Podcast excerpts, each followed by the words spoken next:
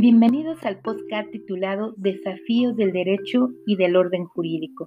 Los saluda su compañera María de Los Ángeles García Tapia de la carrera de Derecho, modalidad ejecutiva, cursando el segundo cuatrimestre en la UNID con sede en Tula.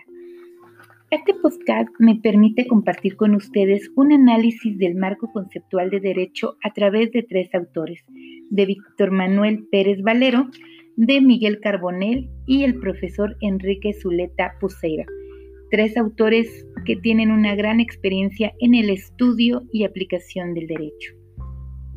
El derecho es un mecanismo de regularización y como lo ha fundamentado Víctor Manuel Pérez Valera en su libro Teoría del Derecho, menciona que en el año 1874 Adolf reunió más de 50 definiciones del concepto de derecho.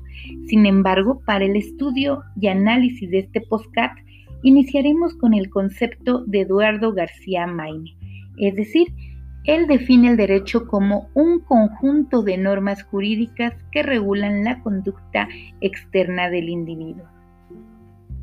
Dentro del marco conceptual, encontramos lo que son los valores del derecho. Es decir, estos surgen de la relación entre el sujeto y el objeto y van a depender de las necesidades y varían según los cambios económicos, sociales y políticos. Esos valores son de orden, de seguridad, de igualdad, de orden jurídico, de seguridad jurídica y de igualdad jurídica. Para el autor Víctor Manuel Pérez Valero, define que hay tres fines del derecho, y estos son el bien común, la seguridad jurídica y la justicia. Al hacer un análisis de la, información, checamos y verificamos que los fines del derecho son cinco. El, el número uno es la función de orientación social, es decir, que es uno de los más importantes ya que van a educar a la sociedad en un determinado modo de actuar y de pensar. La segunda función es la de la integración social o de control social.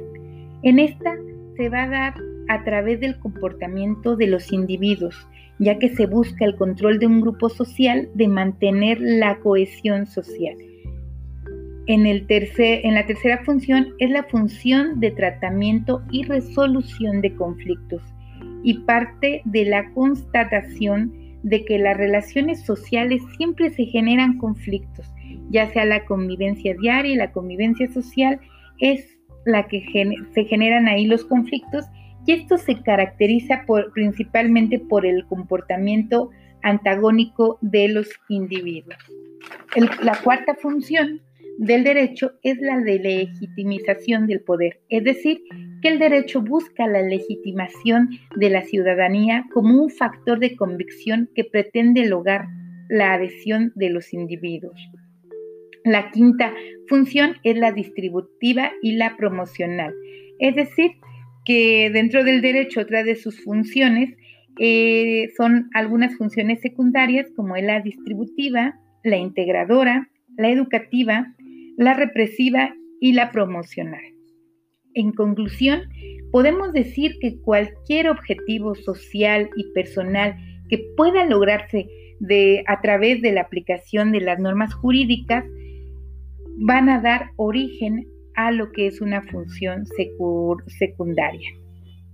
Como les informé al inicio del podcast, también se analizó la literatura y algunos videos del profesor Enrique Zuleta Puseiro, que él es catedrático de la Universidad de Buenos Aires, y él se basa que las funciones del derecho están amarrados al Estado del Derecho, es decir, que hay una contextualización de que las funciones del derecho son, son herramientas de construcción del orden social y que van a depender de los principios del derecho y sus características al revisar la literatura del profesor Enrique Zuleta, enfatiza mucho en el término de Estado de Derecho. Él lo resume de la siguiente manera. Él dice que el estudio de derecho es el sometimiento del poder en el derecho. Es decir, que el Estado es el que genera la, el Estado es el que genera el poder es el que, es el que las dicta, sin embargo se sigue dando ese sometimiento del derecho. Quiere decir, en conclusión, que es el imperio de las leyes sobre los hombres, sobre el hombre, y esto lo toma de Platón, ya que, ya que Platón enfatiza mucho en, que el Estado de Derecho es el imperio de las leyes sobre los hombres.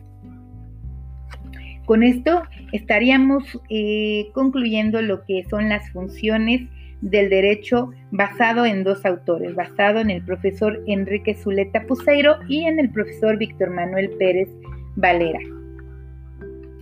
También dentro del marco conceptual del derecho se hizo un análisis de las principales características fundamentales del derecho. Resalta la coercividad, la heteronomía, la bilateralidad, la inviolabilidad, la, que es normativa, que es adjetiva, que es de, sociabilidad y es omnipresencia. También pues nos habla de que es muy, es muy imperativa. Estas son las características del derecho que nos enfatiza mucho eh, el autor eh, Miguel Carbonell y el autor Víctor Manuel Pérez Valero.